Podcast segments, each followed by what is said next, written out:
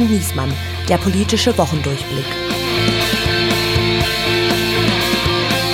Es ist Kalenderwoche 9, noch wenige Tage bis zum Super Tuesday bei den Vorwahlen in den USA. Man spricht schon nein, nicht vom schwarzen Freitag, sondern vom orangenen Dienstag. Hier spricht Berlin, hier ist das Redaktionsnetzwerk Deutschland. Mein Name ist Steven Geier und heute begrüßen wir als Gast das schönste Gesicht des Wissenschaftsjournalismus, Andreas Niesmann. Herzlich willkommen, liebe Hörerinnen und liebe Hörer, aber ich bin doch gar kein Gast, ich bin doch Host, mein Lieber. Ah ja, nein, ich meine auch Wirtschaftsjournalismus. Irgendwie bin ich in der Zeile verrutscht. Ja, ja, ja, ja, ja. Also, keine lange Vorrede, denn wir wollen schnell zu unserem heutigen Studiogast kommen. Und zwar Deutschlands bekanntester Wissenschaftsjournalistin Mighty Nguyen Kim, die zu Gast ist heute. Genau, keine langen Vorreden. Komm, schnell, wir wollen schnell zu ihr kommen. Okay, okay. Und heute sprechen wir über die folgenden Themen der Woche. Bodentruppe oder Gurkentruppe? Warum bringt Frankreichs Präsident Macron plötzlich westliche Bodentruppen im Ukraine-Krieg ins Spiel?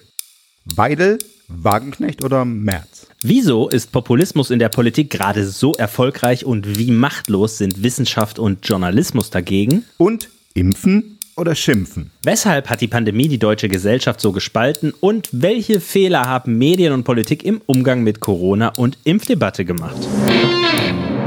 Meine Güte, was war das für eine vollgepackte Woche mit Nachrichten, vor allen Dingen, muss ich sagen, vor allen Dingen so mit Nachrichten, wo es um, um Protagonisten im Rentenalter ging. Also in USA ist Donald Trump die Nominierung eigentlich nicht mehr zu nehmen. Und auch in USA, da geht der Anführer der Republikaner im Senat, Mitch die Schildkröte McConnell, gibt da seinen Posten auf. Der bleibt aber bis zum Ende der Legislatur im Senat, dann ist er 85. Mitch der Wendehals ja. McConnell. Mitch der kein Rückgrat habende McConnell. Na gut, mit 85, da ist auch Da ist die Osteoporose vorangeschritten. Da Komm, wir haben keine Zeit. Mehr. Und in Berlin-Kreuzberg, da wurde die RAF-Terroristin Daniela Klette, die ist auch schon 65, verhaftet, mm. nach mehr als 30 Jahren im Untergrund, 30 Jahre im Untergrund Hintergrund so ein bisschen unser Plan für den Podcast hier. Ich nehme an, für Frau Klette werden jetzt an Berliner Unis schon Solidaritätsveranstaltungen geplant, mhm. keine Ahnung, aber wir haben keine Zeit, wir wollen schnell zu unserem Gast kommen. Der ah, große ah, ja, Paukenschlag ja, ja. dieser Woche kam im Vergleich zu den vorgenannten äh, Newsmakern von einem Jungspund. Der ist sogar ein jünger, Jahr jünger als ich. Frankreichs Staatschef Emmanuel Macron hat die Bombe platzen lassen, denn er sagt, der Krieg in der Ukraine ist so dynamisch, da kann man nicht mal mehr westliche Truppen auf dem Boden der Ukraine ausschließen. Weiß ich nicht, ob Bombe platzen lassen in dem Zusammenhang die richtige Umschreibung ist, mein lieber Steven. Aber das stimmt, was du natürlich stimmst, was du sagst. Macron hat, äh, sagen wir mal, äh, für gewisse Aufregung und eine gewisse Schnappatmung und ein gewisses Hinhören in anderen europäischen Hauptstädten äh, gesorgt mit genau diesem Satz. Wobei man natürlich auch sagen muss, kam jetzt gleich die ganzen Debatten. Will Macron jetzt Bodentruppen nach äh, äh in die Ukraine schicken? Nein, das will er natürlich nicht. Er hat nur gesagt, die Option muss auf dem Tisch bleiben und er hat gesagt, wir haben ja vor zwei Jahren auch ausgeschlossen, Panzer zu liefern oder weitreichende Waffen und heute machen wir es doch und deshalb müssen wir jetzt mal hier irgendwie unser Pulver trocken halten und wir können jetzt nicht Sachen aus. Das war eigentlich auch das Beachtliche, ne? Ja. Das Beachtliche daran, das ging ja voll gegen Deutschland. Diejenigen, die hier immer saßen, nein, nein, nein zu Panzern und die bloß Schlafsäcke und Helme schicken wollten, ich nenne keine Namen, ja, die liefern jetzt plötzlich sein? auch Panzer. volle Breitseite ja, natürlich ja. gegen Scholz, sondern also das deutsch-französische Verhältnis ist wirklich, und zwar nicht nur von deutscher Seite aus, äh, ruiniert offenbar. Ja, muss man sagen, und das ist wirklich tragisch. Und es ist ja vor allen Dingen noch heftiger jetzt gewesen, weil Scholz ja quasi nur Stunden vorher ja endlich sich zum Thema Taurus mal geäußert hat, können wir gleich ja auch noch mal kurz drüber reden und gesagt hat, also den gibt es erstmal nicht, er hat sich da entschieden. Und dann kommt Macron mit diesem Hammer um die Ecke und wirklich. Warum hat also, Macron dieses Fass aufgemacht? Offenbar, er hatte äh, zu einer Ukraine unterstützt Unterstützerkonferenz äh, die westlichen Partner geladen nach Paris. Dazu gehörte auch, dass er finanziell aufgesattelt hat. Das ist ja was, was Deutschland sich schon lange gewünscht hat, dass äh, Frankreich da sich etwas mehr beteiligt, weil an Waffenlieferungen, äh, da sind sie nicht mal in Top Ten, äh, wenn man sich so die, die Listen anguckt. Und hat dann tatsächlich offenbar in dieser internen Sitzung der Staats- und Regierungschefs dort äh, dieses Thema, soll man irgendwie mit Bodentruppen drohen, ja. offenbar nach allem, was man hört, zumindest aus äh, hier in Deutschland im Regierungsviertel, hat Scholz relativ bald danach widersprochen, gesagt, doch, das schließen wir aus. Angeblich seien ihm dann noch mehrere beigesprungen in, in dem weiteren Verlauf der Runde, aber niemand Macron.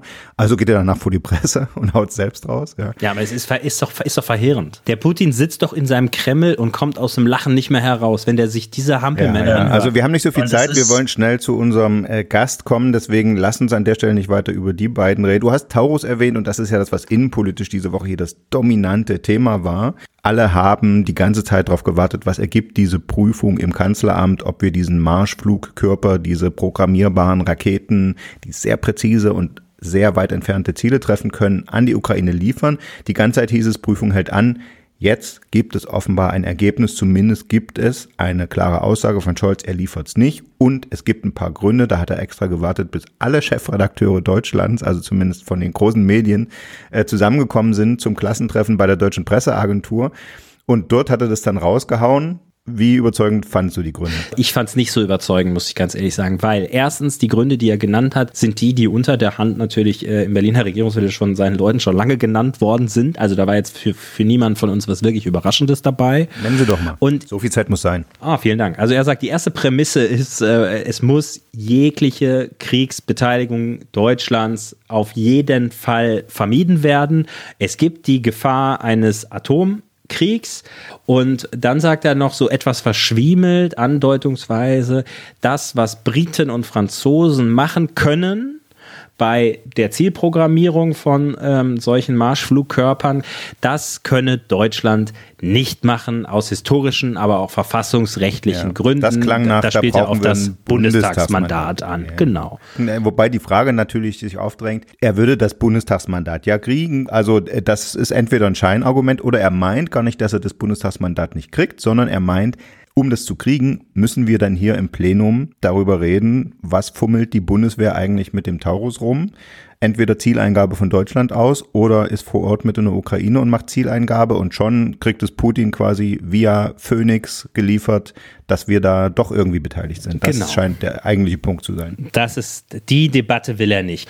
Und natürlich kann das ein Anlass sein, äh, für den russischen Verteidigungsminister dann äh, mit dem Bundestagsbeschluss in der Hand zu sagen, hier, guck mal, schwarz auf weiß, Deutschland ist hm. jetzt irgendwie in diesen Krieg eingetreten. Aber es wurde sehr hitzig auch diese Woche diskutiert, weil er gesagt hat, wir wollen keine deutschen Soldaten, die da in der Ukraine rumlaufen. Hm braucht man die überhaupt? War eine große Debatte. Aber die scheint er damit aus meiner Sicht zugemacht zu haben, weil er sagt, entweder müssen die hier die GPS-Daten von den Zielen eingeben, ne? Du willst da russischen Nachschub abschneiden, da ist eine Kolonne, da ist das Ziel, da könnt ihr drauf schießen oder äh, du machst es vor Ort und beides will er nicht. Also sozusagen die Debatte, müssen die da vor Ort sein oder nicht, die hier sehr hitzig geführt wurde? Nee, die ist ihm egal, genau. Er sagt, ein deutscher Soldat darf nicht an ukrainischen Ziel aus, äh, Zielaussuchen beteiligt sein. Übrigens sagen die Briten und die äh, Franzosen ja offiziell, unsere Soldaten sind das auch nicht. Also wenn sie nicht lügen, dann könnte es so sein, die geben tatsächlich die Waffen ab dem Ukrainer und dann vertrauen sie denen und er will halt einfach nicht, dass eine in Deutschland hergestellte Waffe im Kreml einschlägt. Und da mag er nicht aussprechen, naja, wir misstrauen dem eigentlich, genau. wo der die Dinger reinhaut. Genau, das ist, glaube ich, das ist, glaube ich, am Ende die Wahrheit. Äh, er will einen Finger drauf haben und einen Finger drauf haben kann er aber nur, wenn er deutsche Soldaten ihre Finger drauf haben und das will er nicht, also will er das ganze Ding ja, nicht. leider haben wir keine Zeit, die Nukleardebatte jetzt zu führen. Wir wollen unseren Gast dazu holen und es gibt ja auch so viele andere innenpolitische Themen. Die AfD wird womöglich bald insgesamt bundesweit als rechtsextremer Verdachtsfall eingestuft. Hm. Friedrich Merz tourt mit dem CDU-Grundsatzprogramm durch Deutschland Deutschland und freut sich, dass der Leitkulturanspruch da drinne steht. Ist das schon Populismus? Und anderes Thema, Schulleiter warnen, die Kinder seien heute viel aggressiver als noch vor den Lockdowns, vor den Kontaktsperren. Also es gibt ganz viel und noch eine bahnbrechende Entwicklung. Forscher haben die Ursache für diesen Brain Fog nach den Corona-Infektionen gefunden, also das, wo man äh, sich. Äh ja, Steven, merkt ihr, was du sagen wolltest. Wir haben keine Zeit, wir holen jetzt den Gast dazu. Als promovierte Chemikerin ist sie nerdy by nature und stolz drauf. Sie ist berühmt geworden als Wissenschaftsjournalistin im Netz und im Fernsehen. Sie hat zwei Sachbuch-Bestseller geschrieben und sie war die erste YouTuberin, deren Video schon mal die Grundlage für die Regierungserklärung einer amtierenden Bundeskanzlerin war. Ihre Medienkarriere hat 2015 noch ganz beschaulich begonnen. Da hat sie bei YouTube kleine Videos über Naturwissenschaft veröffentlicht. Die wurden dann von Funk entdeckt, dem Jugend-Online-Netzwerk von ARD und ZDF, das dann Ende 2016 mit ihr ein eigenes Format gestartet hat. Dieses Format hieß so ähnlich wie wir unseren Podcast mal nennen wollten, nämlich Schön und Schlau. Aber genau wie wir hat sie sich dann ein bisschen später für ihren eigenen Namen im Titel entschieden. Seit 2018 hieß das Format MyLab und sammelte rund 1,5 Millionen Abonnenten. Und seitdem weint jeden Tag irgendwo auf der Welt ein Ranga, wenn sie wieder als bekannteste Wissenschaftsjournalistin Deutschlands vorgestellt wird. Und jetzt hat sie vor zehn Monaten ihre Fans von MyLab geschockt, als sie angekündigt hat, den Kanal einzustellen, um sich stärker auf ihre anderen Projekte wie die Fernsehshow MyThinkX bei ZDF Neo und ihre eigene Terra X-Reihe im ZDF zu konzentrieren und auch noch ein bisschen Zeit für ihre Familie zu haben. Seit knapp zwei Wochen ist MyThinkX die Show nun zurück im Z DF Neo und hat schon jede Menge Aufmerksamkeit erregt. Trotzdem hat sie heute ein bisschen Zeit für uns. Wir freuen uns und begrüßen herzlich die Chemikerin, Wissenschaftsjournalistin, unsere Freundin der Sonne, Dr. Mighty Nguyen Kim. Hallo. Danke für die ausführliche Einleitung. Ich dachte, wir haben doch keine Zeit. Ja, liebe Mai, inzwischen ist es endlich soweit, ne? Nachdem du dich also äh, in der Elternzeit eine Staffel lang hast vertreten lassen mit vielen prominenten Gesichtern, bist du nun auch zurück auf dem Fernsehen und Mitglied im Club, Vollzeitjob und zwei Kinder. Äh, wir haben uns gefragt, wann kommt eigentlich die erste My Think Folge darüber, äh, wie das Vereinbarkeit von Familie und Beruf wissenschaftlich sich nicht halten lässt, dass das ja, widerlegt Systemfehler, ist. Systemfehler, komplett, oder? Ja, ist ein Leben am Limit. Ja, wer weiß, vielleicht nächste Staffel. Nun hast du zum Auftakt von deiner neuen Staffel uns alle ein bisschen an der Nase rumgeführt. Vor zwei Wochen ungefähr hast du dich da äh, zurückgemeldet aus der Elternzeit, aber nicht mit der Show an sich, sondern erst mal mit einem Video auf deinem alten Kanal. Das konnte man durchaus so verstehen und sollte man wohl auch so verstehen, als würdest du in die Politik einsteigen. Ich mache mir Sorgen um die Zukunft unseres Landes. Und ich schaue mir das nicht mehr länger einfach nur an. Hallo Berlin, hallo hier unten. Wir, die vernünftige Mehrheit, wir haben keinen Bock mehr. Klar, meine Kompetenz ist Wissenschaft und wie gesagt, mit Wissenschaft alleine kann man noch keine Politik machen. Aber erstens, manchmal ist es gar nicht so verkehrt, einen festgefahrenen Betrieb mit einem Außenseiterblick aufzuwirbeln. Und zweitens, bei einer Sache hat mich diese Community nie im Stich gelassen, nämlich bei meinem Glauben an die menschliche Vernunft. Also Nerds an die Macht. Also ich habe da natürlich sofort meine Zweifel gehabt, aber es gibt so leicht gläubigere Leute, die sind ja da auf den Leim gegangen und haben da wirklich eine intensive Debatte zum Beispiel in Social Media losgetreten. Ich habe hier mal einen Nutzer rausgesucht. Ich zitiere hier einen gewissen Andreas Niesmann. Der hat bei X geschrieben, Natürlich dürfen auch Journalisten in die Politik gehen. Die Erfahrung zeigt allerdings, dass dabei selten etwas Gutes herausgekommen ist. True Story. Ja, ist doch gut. Da warst du doch kritisch, Andreas. Das Kritisches Denken. Die Auflösung kam dann relativ schnell nach der ganzen äh, Aufregung, aber es gab auch Jubel, es gab auch Kritik. Das Ganze war nur die Ankündigung der neuen Staffel deiner Show und in deren ersten Sendung ging es eben um Populismus und Manipulation. Du wolltest zeigen, äh, wie einfach die Leute sich manipulieren lassen und wie leicht Populismus geht. So, jetzt mit dem Abstand von zwei Wochen, was sagst du, war das ein erfolgreiches soziales Experiment? Ich glaube schon, dass es ein erfolgreiches Experiment ist, weil ich äh, kenne das natürlich aus der Forschung. In der psychologischen Forschung wird man eigentlich fast immer reingelegt am Anfang des Experiments, weil man unter irgendeiner falschen Prämisse natürlich auch dann seine, seine echten Gedanken und Gefühle erst zeigt. Und äh, ja, tatsächlich ist, äh, ich habe, es gab zwar viele kritische Stimmen, aber der Populismus, den ich ja selbst angewendet habe, dieses äh, ähm, Unterkomplexe, die da oben vertreten uns hier unten nicht richtig und ich als die Außenseiterin könnte das ja eigentlich viel besser, ähm, jetzt so kurz zusammengefasst. Mhm das war selten Gegenstand der Diskussion. Ne? Und ich hatte so ein bisschen natürlich Bedenken, wie kommt es bei der eigenen Community an? Mhm. Die sind natürlich äh, Nerds und Nerds-Freunde, die sind gut im kritischen Denken und auch gerne mhm. selbstkritisch und glauben dann aber auch nicht, wenn man denen sagt, wir sind alle anfällig für Populismus. Das kenne ich von mir selbst. Wir sind da einfach sehr arrogant. Wir sagen, ja, ja, aber ich bin ja ganz schlau. Ich, mir passiert das nicht. Und das kann man eigentlich nur in so einem Experiment dann wirklich gut belegen. Und das ist dann doch erstaunlich gut angekommen bei der eigenen Community. Das war ganz schön. Ich kann ja mal sagen, als jemand, der quasi Opfer deines äh, kleinen Stunts war oder deines Pranks äh, drauf reingefallen bin, es ist natürlich so, dass es, dass wir das, und da, damit spielt es ja auch schon gehabt haben, ne? dass also Journalisten von außen, also ich denke da an die äh, ehemalige äh, Kieler Bürgermeisterin Susanne Gaschke, die davor ja schon Journalistin der Zeit war, auch mit diesem Ich komme von außen, ich habe das jetzt hier durchdrungen und zeige euch mal, äh, wie Politik wirklich funktioniert. Ja, oder seit Trump ist ja alles möglich, ne? Also seitdem ist ja sowieso, weiß man eh nicht mehr. Also das heißt, den, den, das, den Fall gab es ja schon und wie gesagt, bei Journalisten ist es ja tatsächlich so, dass viele gescheitert sind. Also mir fällt, ich glaube, Wolfgang Clement ist der Einzige, der mir einfällt, der als Journalist mal so eine richtige Politikerkarriere nachher noch gemacht hat. Und ich als jemand, der äh, deine Sachen immer gut fand und gerne geguckt hat, äh, habe dann so gedacht, oh nein, jetzt, ja, jetzt äh, geht sie. Nee, jetzt habe ich gedacht, jetzt fällt sie auch noch darauf rein und äh, äh, tritt in diese Fall ja. und jetzt denkt sie, sie kann alles. Es war lustig, weil meine Eltern, dann mir ist noch kurz vorher eingefallen, die noch vorzuwarnen. Äh, dass er, ach ja, morgen kommt übrigens ein MyLab-Video und dann sage ich, äh, dass, da klingt das, würde ich in die Politik gehen, aber mache ich gar nicht und ähm, ist jetzt zu lang, dauert jetzt zu lange, mich zu erklären, seht ihr dann.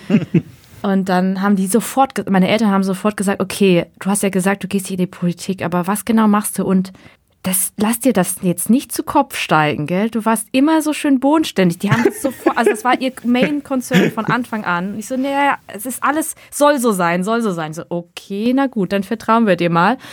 Ähm, und das natürlich, finde ich, eine reale Gefahr, die man immer, von der man immer ausgehen muss. Allein schon von einer Person, die in der Öffentlichkeit steht allein schon, dass ich mich freiwillig vor eine Kamera setze. Das geht nicht ohne einen gewissen Narzissmus, sag ich mal. Also ich habe ja schon eine gewisse Rampensäuigkeit in mir und die muss ja nicht negativ sein, die ist ja auch nicht schlecht, aber die kann natürlich. Ne? Also man weiß einfach nie, man kennt natürlich die Menschen in der Öffentlichkeit nicht wirklich. Man kennt die Persona, man hat vielleicht, hält viel von ihr und oder hat, macht sich vielleicht Hoffnung, aber man muss immer erstmal abwarten, womit kommt diese Person inhaltlich. Und ähm, da hatte ich schon viele Vorschusslorbeeren, wo ich gesagt habe, okay, das ist natürlich kein kritisches Denken. Ja. naja, es liegt, glaube ich, auch daran, dass du ja auch in deinen Formaten äh, Sendungsbewusstsein hm. demonstrierst. Also ich meine, jetzt Du machst es zwar immer sehr auffällig kenntlich, was deine eigene Meinung ist und was Fakten sind. Gleichzeitig strahlt doch die persönliche Meinung auch immer auf die Fakten ab, die man vorträgt, oder? Also man ja, denkt absolut. sich, naja, also die Fakten so ausgewählt, damit ihre Meinung unterstützt wird. Genau, allein deswegen. Ne? Also allein schon, wenn ich ihm über die einfach nur die redaktionelle Auswahl, was für Inhalte kommen in meine Sendung, das ist ja auch schon eine Bewertung oder es gibt nicht sowas wie eine Neutralität. Man kann aber natürlich um Objektivität bemüht sein. Das finde ich aber auch wichtig, das, das transparent ähm, zu machen. Ne? Ist jetzt, aber ich finde es trotzdem auch wichtig, dass man die los wird, weil ich finde es auch ehrlicher und transparenter so, als so zu tun, als wäre ich ganz neutral und hätte sozusagen auch gar keine eigene Meinung. Ich finde auch, wenn man seine eigene Meinung dann klar kennbar macht, dann kann man alles andere auch ähm, besser einordnen. Ne? Wir wollen ja noch kurz über diese äh, erste Folge der neuen Staffel sprechen, denn da hast du die Naturwissenschaft ja, ich weiß nicht, ob zum ersten Mal, aber zum ersten Mal so offensiv ja eigentlich verlassen, hast dich jetzt sozusagen der Politikwissenschaft im Prinzip oder vielleicht noch Kommunikationswissenschaft äh, zugewandt, indem du sozusagen die Methoden des Populismus und Beispiele aus der aktuellen Politik äh, vorgestellt hast. Das ist ja schon einigermaßen mutig. Also wenn man zum Beispiel dran zurückdenkt, dass die äh, Social-Media-Kollegen von Funk gerade mega Ärger bekommen haben, weil sie in einer Insta-Story Alice Weidel und Friedrich Merzen einen Topf geworfen, beide als recht bezeichnet hatten. Da musste sich, da war der Shit Shitstorm so groß, da musste sich der ARD-Intendant entschuldigen. Also er hatte das Gefühl, das zu müssen. Äh, und jetzt tauchen bei euch auch äh, Merz und Ma äh, Weidel im gleichen Einspieler auf. Da habe ich schon gedacht, da spielst du wahrscheinlich absichtlich mit dem Feuer. Naja, also wir würden schon, also ich finde eine Trennschärfe auch bei sowas ganz wichtig. Das ist für, hat vielleicht jetzt nicht direkt was mit einer Naturwissenschaft zu tun, aber schon mit einer Wissenschaftlichkeit, ne? dass man sagt, okay, wir müssen trennscharf sein bei bestimmten Sachen, nur weil die jetzt äh, das kann man ja auch nicht so pauschal sagen, nur wenn die im selben Einspieler auftreten. Ähm, wir haben ja viele gehabt. Ähm, und da waren in, in, diesem Einspieler, wo die, glaube ich, beide vorkommen, wenn ich das richtig in Erinnerung habe, haben wir ja sowieso eine ganze Bandbreite gezeigt, um zu sagen, Populismus gibt es grundsätzlich überall. Ähm, und die Sendung ist eigentlich auch trotzdem mit einem sehr wissenschaftlichen Fokus insofern, dass ähm, dieses Kernlearning dieser fünf Tools, die wir vorgestellt haben, fünf Rhetorik-Populismus-Tools, wie zum Beispiel Ad Strohmann, ähm, äh, Mott und Bailey und so weiter, diese, diese Tools, die kommen aus der, der Logik und dem kritischen wissenschaftlichen Denken. Ja, das ist also so Wissenschaftlichkeit 101 das wollten wir eben in die Debatte noch mit reinbringen. Es ist also durchaus trotzdem vielleicht kein klassisch naturwissenschaftlicher Blick, aber durchaus ein wissenschaftstheoretischer oder wissenschaftlicher Blick. Aber ich meine, keine Angst gehabt, dass er zu politisch werdet und dass dann der ZDF-Intendant sich entschuldigen muss. also ähm, natürlich haben wir über jede, wir haben da unglaublich viel drüber geredet, ne? auch mit dem ZDF zusammen. Also ähm, und wir haben auch eine große, also eine diverse Redaktion.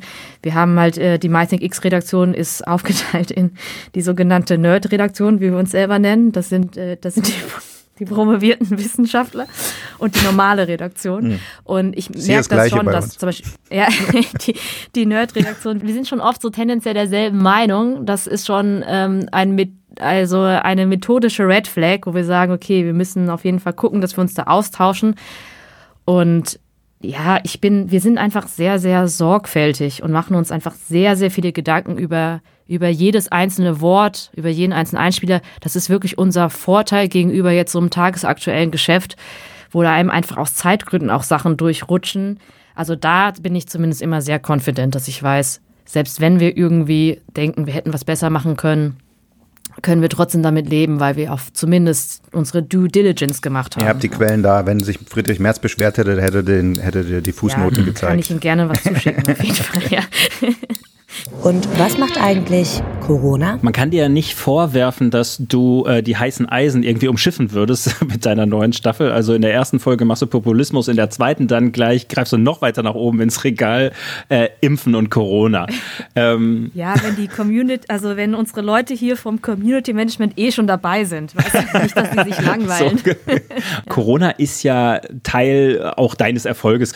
Also Anfang 2020 hast du ja dieses Video Corona geht gerade erst los gemacht gemacht und das hatte innerhalb von vier Tagen vier Millionen Aufrufe, ich, noch ein paar mehr, war Top-Trending-Video 2020 YouTube in Deutschland. Ich erinnere mich damals an den Tagesthemen-Kommentar, den du, glaube ich, zu einer ähnlichen Zeit gesprochen hast und dann natürlich der große Moment, die Bundeskanzlerin in einer Regierungserklärung im Deutschen Bundestag zitiert. Äh, ja.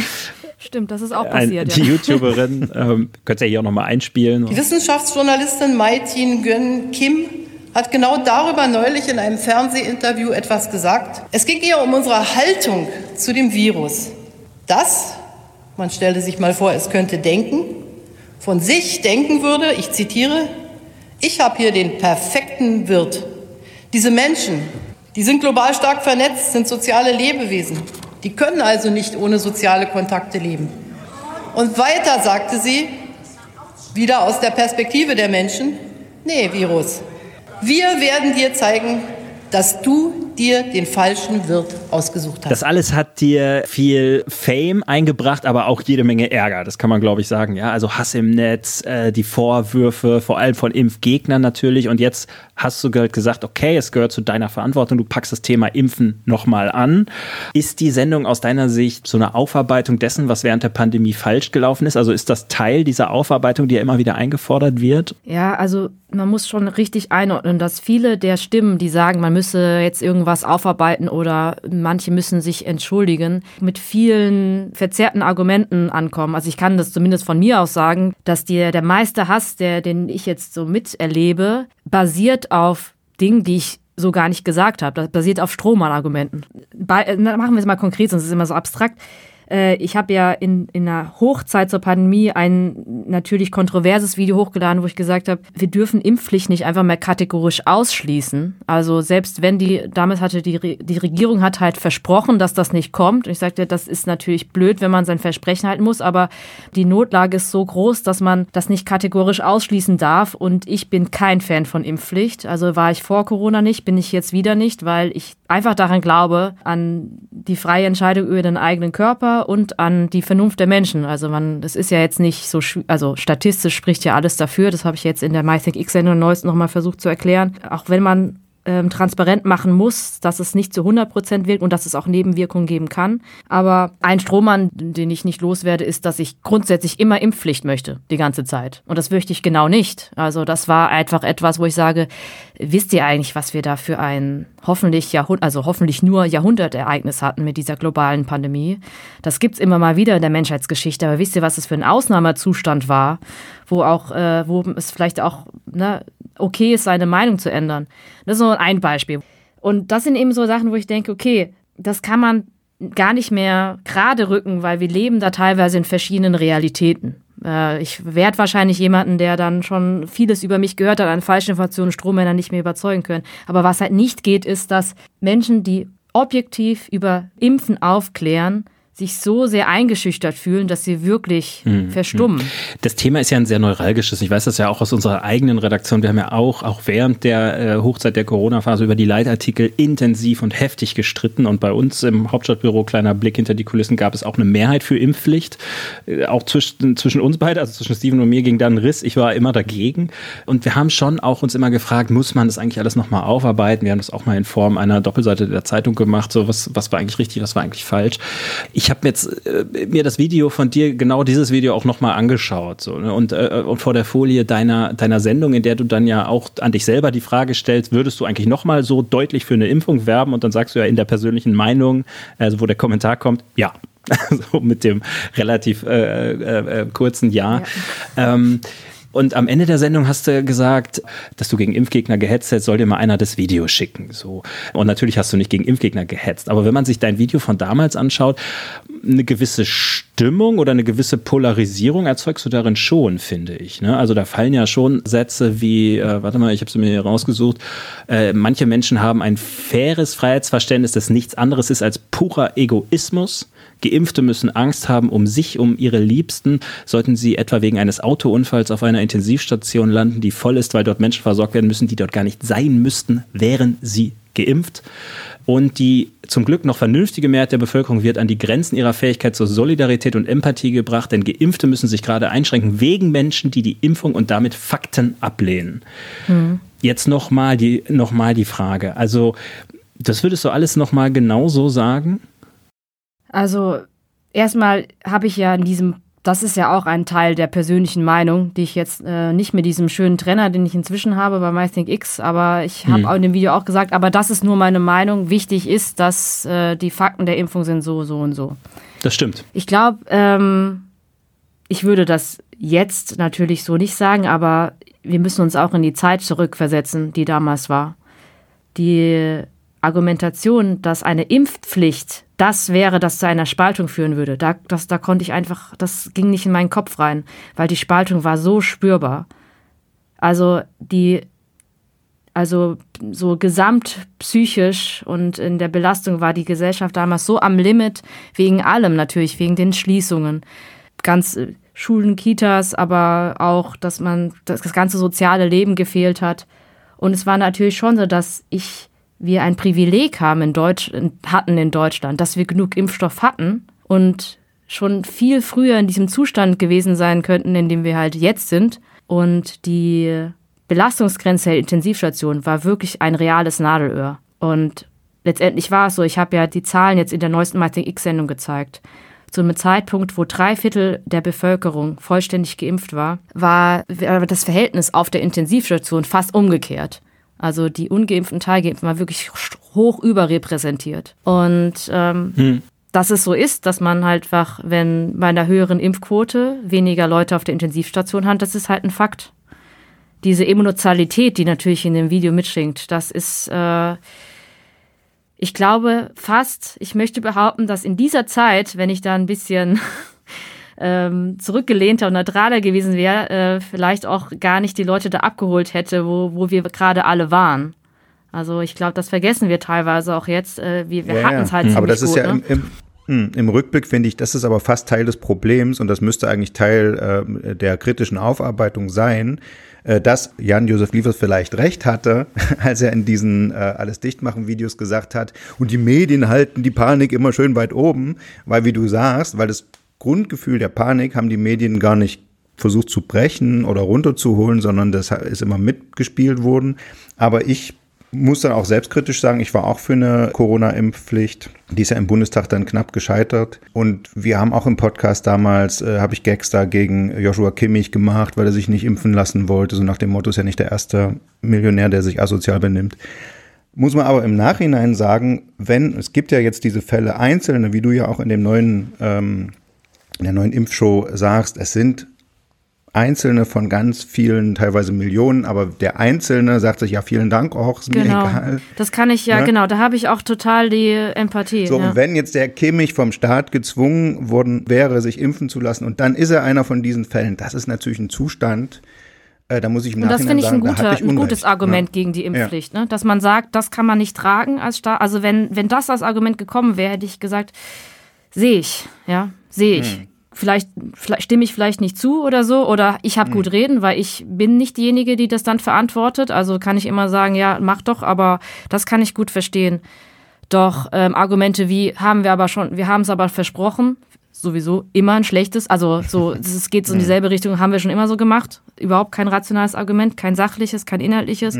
Naja, Und das mit der Spaltung- Politik geht es ja schon auch viel um Vertrauen, oder? Also wenn du über Populismus sprichst, viel von dem, was jetzt da gerade in Ostdeutschland an verlorenem Vertrauen ist, hängt ja mit Corona zusammen.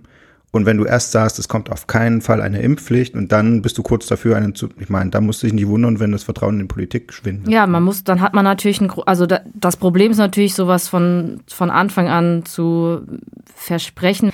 Aber ich sag mal, wenn man eine Verantwortung hat, äh, ich, ich sag jetzt meinem Kind, das darf jetzt äh, irgendwie, äh, es darf jetzt noch dies und das und dann merke ich aber, oh, das ist aber schlecht für das Kind und dann sage ich, okay, ich habe es versprochen und dann muss ich natürlich gut erklären. Das ist natürlich nicht schön dann in dem Moment, aber man könnte, also das alleine, das heißt, äh, falls ich mal was Falsches verspreche, muss ich dann notfalls auch quasi ins Verderben rennen, weil ich sonst nicht glaubwürdig bin. Das ist natürlich die Schwierigkeit im politischen Beruf, also um die ich um die ich die Menschen da auch auf jeden Fall nicht beneide. Es gibt ja ja auch nochmal die, die sehr wichtige Differenzierung zwischen Leuten, die sich nicht impfen lassen wollten und die eine Impfpflicht abgelehnt haben. ne? Also so bei mir war es ja zum Beispiel sich selbstverständlich impfen lassen. Nur die Pflicht fand ich immer, ging, geht einfach eins drüber. Und ich, ich habe damals gedacht, das ist so der Zunder, der die gesellschaftliche Spaltung quasi das fast zum Überlaufen gebracht hat. Ich war heilfroh, als es gescheitert ist.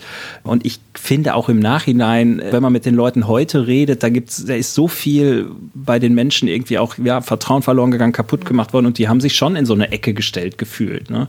Und nochmal, ne, also rational bin ich bei euch beiden komplett, ne? aber es, es muss am Ende äh, die Entscheidung jedes Einzelnen sein und eigentlich zeigt doch auch ein bisschen die Lehre, wir haben es ja ohne die Impfpflicht auch geschafft, oder? Also auch ohne, dass das Gesundheitssystem kollabiert also ist. man, man darf halt nicht in so eine, in so ein, ähm, es gibt ja nicht irgendwie so einen Schwarz-Weiß-Punkt. Also wenn, ich bin mir nicht sicher, wenn man jetzt mit Pflegepersonal auf den Intensivstationen spricht, wie diese Zeit war. Es gibt ja nicht diesen einen Punkt, wo es klar kollabiert und dann, ne, also wir sind ja immer noch, wir waren ja sind immer noch in Deutschland und sind dann halt noch äh, wahrscheinlich, waren im internationalen Vergleich immer sehr privilegiert da. Aber ich bin mir da nicht ganz sicher, inwieweit da schon vieles auch kaputt gegangen ist, ne, von, von dieser Ja, ja, Sicht. klar, die sind auch weggerannt dort. Ja. Aber ja, ich sehe, ich, äh, also, äh, ich, aber ich sehe, was du sagst, Andreas, und mag sein, dass du recht hast. Ich glaube, was mich damals wirklich äh, sehr frustriert hat, ist, dass wir das, was, ne, das, was du jetzt sagst, ne, oder vielleicht das auch, was hinter den Kulissen in den Redaktionen so ähm, diskutiert wurde, das ist diese nuancierten Diskussionen, die haben fast gar keine Chance in der breiten Bevölkerung. Und man, es ist Strohmann gegen Strohmann, Zuspitzung gegen Verzerrung. Und dann wird es immer sehr schwarz-weiß. Und das, das war natürlich, ja, es ist sehr komplex, aber das ist natürlich so die, die Basis für die Spaltung auch, ja. Ja, es ist, es ist auch so, ne, du hattest ja in der Sendung das Lauterbach-Zitat, wo der irgendwie einmal bei Twitter geschrieben hat, eine nebenwirkungsfreie Impfung oder so. Und natürlich wird er damit jetzt auch überall aufgehängt. Jetzt muss man natürlich sagen, wenn jemand so viel kommuniziert, dass irgendwann mal ein Halbsatz dabei ist, der nicht sitzt. Ähm, also wenn ich mir jetzt deine Sendung von damals angeguckt habe, da hast du ganz viel auch über die Risiken und alles gesprochen. Und ganz am Ende sagst du dann auch, da bringst du es nochmal zusammen und sagst, also die Impfung ist sicher, Impfen ist besser als nicht impfen, Punkt. So, ne? Und da wird jetzt an dem einen Halbsatz könnte man dich ja jetzt auch wieder aufhängen und sagen, was hast du denn da gesagt? Aber da muss man aber sagen, ey, sie hat aber vorher irgendwie Minuten und äh, Stunden lang und überhaupt Sendungen lang auch über diese ganzen Risiken geredet. Also vieles muss man ja auch im Kontext sehen. Und das ist ja was, das kriegen wir ja gar nicht mehr hin. Ne? Das muss man ja sagen. Da wird ja ein Halbsatz genutzt, um Genau, ein Urteil den habe ich, aber da habe ich auch dazugelernt. Ne? Das habe ich jetzt bei der neuen Sendung gar nicht mehr gemacht. Da haben wir ja sogar so ein bisschen das ironisch auf die Spitze getrieben, wo wir gesagt haben, jetzt bei der Masernimpfung, diesen Satz, der irgendwie gefühlt eine Minute lang dauert, weil der aber dann korrekt ist, dass man den nur noch so sagen kann. aber ja, es, es, es stimmt, das ist halt wirklich, wirklich die Ja. Krux, ja. Vielleicht als letzter Punkt zu dem Corona-Komplex, weil das auch nochmal interessant ist für das Verhältnis von Wissenschaft und Politik. Ich weiß nicht mehr in welcher Show, aber du hast einmal diesen berühmte Laschet, äh, Armin Laschet-Rede, als er noch Ministerpräsident war, während Corona im Landtag eingespielt, wo er, finde ich, ansetzt, einen ganz guten Punkt zu machen, nämlich sobald jemand sagt, die Wissenschaft sagt, dann Vorsicht, was führt der im Schilder. Bis dahin, finde ich, hat er noch recht. Und dann biegt er halt falsch ab und sagt, ja, es gibt immer eine Minderheitenmeinung. Und wenn es nur einer ist, das ist natürlich wissenschaftlich absoluter Käse. Und darauf gehst du dann auch ein. Aber sagen wir mal, bevor er falsch abbiegt, es stimmt doch, es die Politik, die Bundesregierung und große Teile der Medien, öffentlich-rechtliche und der großen Zeitungen haben doch hauptsächlich auf Epidemiologen und Virologen gehört und kaum jemand hat mit Psychologen, Kinderpsychologen, Soziologen gesprochen, weil die hatten natürlich gerade zu den Kontaktsperren, zu den Schulschließungen ganz andere Meinungen. Ne? Und jetzt du als Naturwissenschaftlerin hast vielleicht auch mehr Sympathien für, für Drosten gehabt, aber die Wissenschaft war ja da sehr verengt zu dem Zeitpunkt. Das finde ich ist auch irgendwie ein Teil der, der, der Aufarbeitung.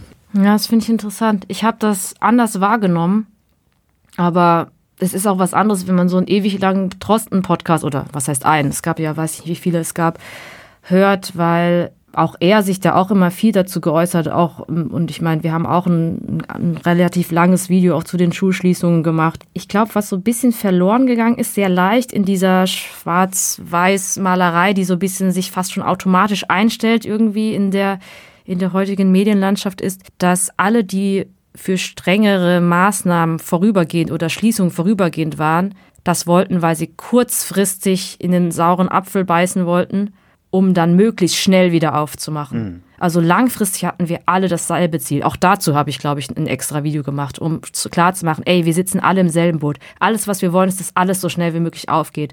Wir sind uns nur nicht einig darüber, wie wir am schnellsten dahin kommen. Und da gab es aus dieser virologischen, also aus der naturwissenschaftlichen Ecke, eine sehr gut nachvollziehbare Argumentation, dass man sagt, du musst dir ein bisschen Luft verschaffen. Ne?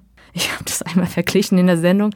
Ist mir nur im Nachhinein aufgefallen, dass ich mein eigenes Baby mit der Pandemie verglichen habe. Aber wie gesagt, Das kann jedes Elternteil gut musste verstehen. damals meine Tochter, die musste man ewig so wippen mit den Armen. Wir hatten so einen Medizinball und dann erstmal so, also eine Viertelstunde lang und gefühlt zwei Stunden lang erstmal wippen. Und dann irgendwann, wenn sie wirklich ganz tief geschlafen hat, dann konnte man sie halt ablegen. Und wenn du aber dann, wenn das dich dann ab, also wenn es dich dann zu sehr abgefuckt hat und du sagst, oh, ich habe ja keinen Bock drauf, wer hat da Bock drauf? Ich leg die jetzt früher ab, dann machst du dir damit vielleicht genau alles kaputt. Dann denkst du, hättest doch lieber ein bisschen länger gebounced, dann hättest du jetzt den ganzen Abend frei. Und so ein bisschen war das, das ist die Argumentation aus der Virologie gewesen. Und ich glaube, und ich hatte nicht den Eindruck, dass dann die Psychologie, die Kinder und so vergessen wurden. Im Gegenteil. Aber ihr, ihr habt schon recht, dass das so in, in den öffentlichen Debatten so wirkte. Ne? Also so ein bisschen Team öffnen und ti- gegen Team schließen fand ich auch immer eine falsche Dichotomie, weil ich dachte, komm wer möchte äh, schließen? Also ich meine, wir wollen alle, dass das Leben wieder weitergeht. Ja. Das riecht nach Ärger. So, jetzt haben wir schon gesagt, dass Angela Merkel dich zitiert hat. Jetzt machen wir es mal andersrum und ich zitiere Angela Merkel mit ihrem berühmten Satz.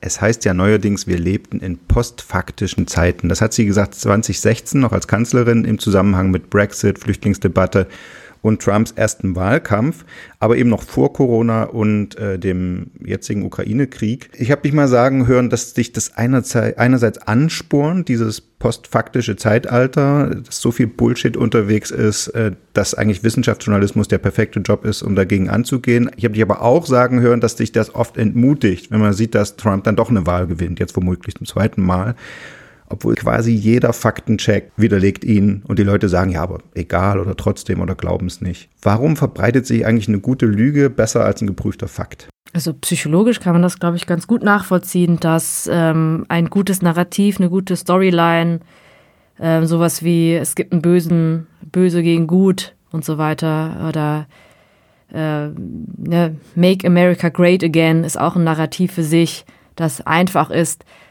Es braucht weniger Zeit, um es zu, es ist leichter verständlich, es ähm, berührt einen auch emotional, während man sich irgendwelche Statistik halt müh mühsam drauf schaffen muss ähm, ne, und dann sich das erstmal lange drüber nachdenken muss. Das finde ich erstmal ganz ähm, verständlich äh, oder nachvollziehbar, dass das schneller ankommt. Also was mich wirklich beunruhigt, ist, dass ich glaube, viele der, der Streits und der Zerwürfnisse und Spaltungen basieren auf darauf, dass wir unterschiedlich informiert sind. Ich bin immer noch, also ich habe viel Ernüchterung erlebt in, in meinem Beruf, aber ich, ich glaube am Ende immer noch daran, dass wenn wir uns irgendwie auf eine gemeinsame Realität verständigen können, dass es natürlich immer noch Meinungsverschiedenheiten gibt, aber dass die nicht so schlimm sind, dass man sich denkt, dass man die Menschlichkeit zwischen untereinander verliert. Ich glaube schon, dass man dass man es trotzdem geschafft bei aller Spaltung, die man so gespürt hat während Corona, dass man, wenn man es drauf angelegt hätte und alle in einen Raum bekommen hätte, wenn man sich mit den Leuten an den Tisch hätte setzen können. Ging aber nicht wegen Kontaktbeschränkung. Nein, aber geht natürlich auch so, ist halt so auch immer schwierig. Wir sind alle in Algorithmusblasen unterwegs, dass man sich da viel mehr einen gemeinsamen Nenner gefunden hätte und das finde ich halt so tragisch auch, ne? dass man sagt, dass es nicht nur verschiedene Ideologien sind, die gibt es auch, aber ähm, ein ganz wichtiger Teil unterschiedlichster Ideologien ist die Information, die man vermittelt. Und die ist völlig random inzwischen. Also wir sind komplett unterschiedlich informiert und ich weiß überhaupt nicht, wie das zu lösen ist. Hm. Früher hat ja der öffentlich-rechtliche Rundfunk quasi, die war ja Teil dieser Lösung, muss man sagen. Ne? Also weil ähm, die ZDF ja Reichweiten hatten, die es geschafft haben, doch einen großen Teil der Bevölkerung zu informieren. Und wenn man dann die Zeitungen und so noch dazu genommen hat mit den großen Auflagen oder so. Also am Ende ist die Informationskrise ja auch Teil der Medienkrise oder umgekehrt hat. Denkst du, dass der öffentlich-rechtliche Rundfunk dieses Problem lösen kann?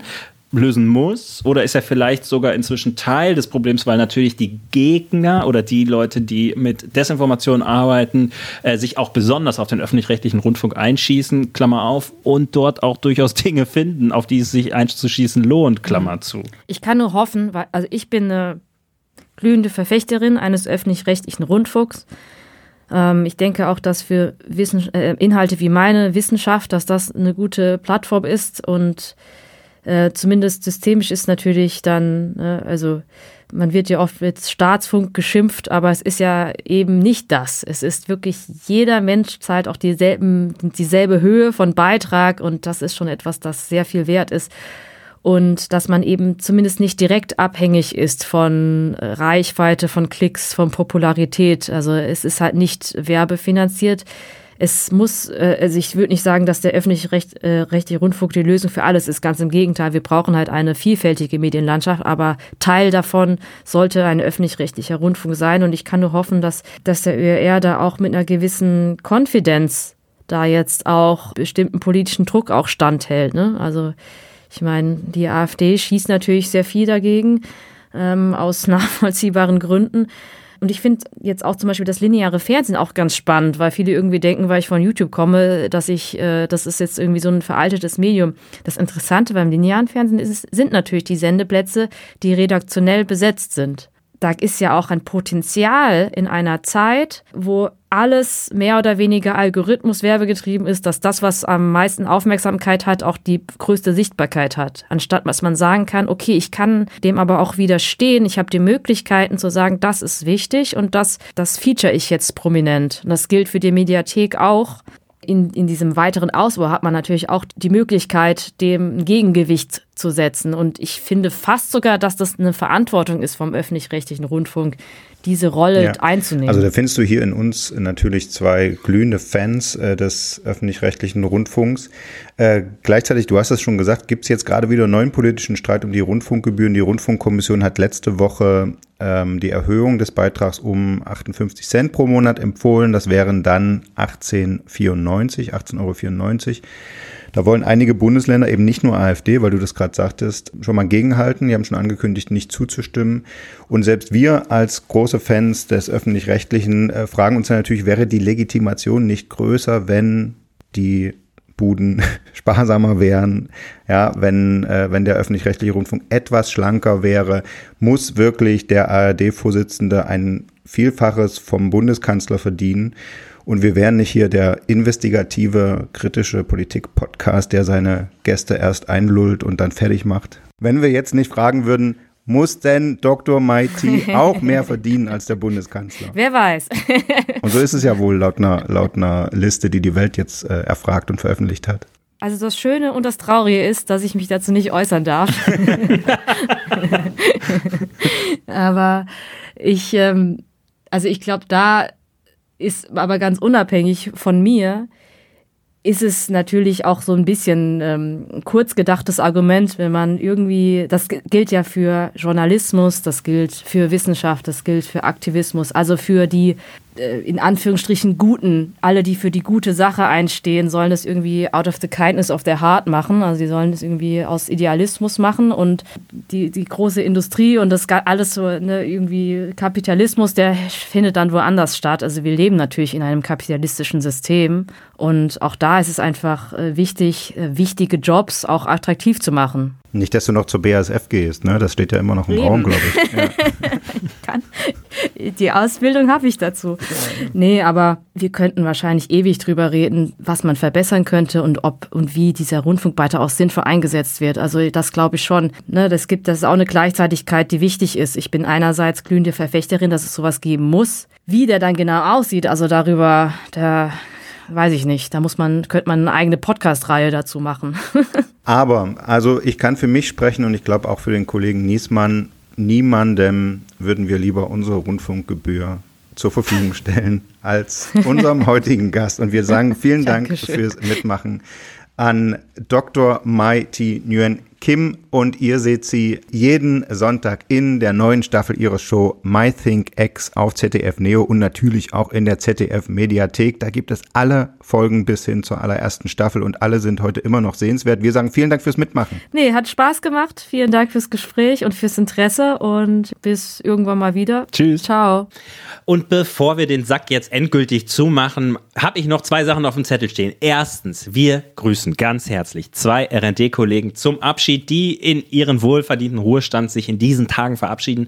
Einmal der liebe Kollege Jan Emendörfer und der Kollege Jörg Kallmeier. Jungs, war uns eine Ehre. Hört uns weiter zu. Macht's gut. Und natürlich danken wir auch allen Zuhörerinnen und Zuhörern. Und nächste Woche melden wir uns wieder hier als du mit spannenden Abenteuern und politischen Aufregern. Bleiben Sie uns treu, lassen Sie ein Like da, schicken Sie uns eine Bewertung. Wir freuen uns und sagen bis nächste Woche. Tschüss. Tschüss.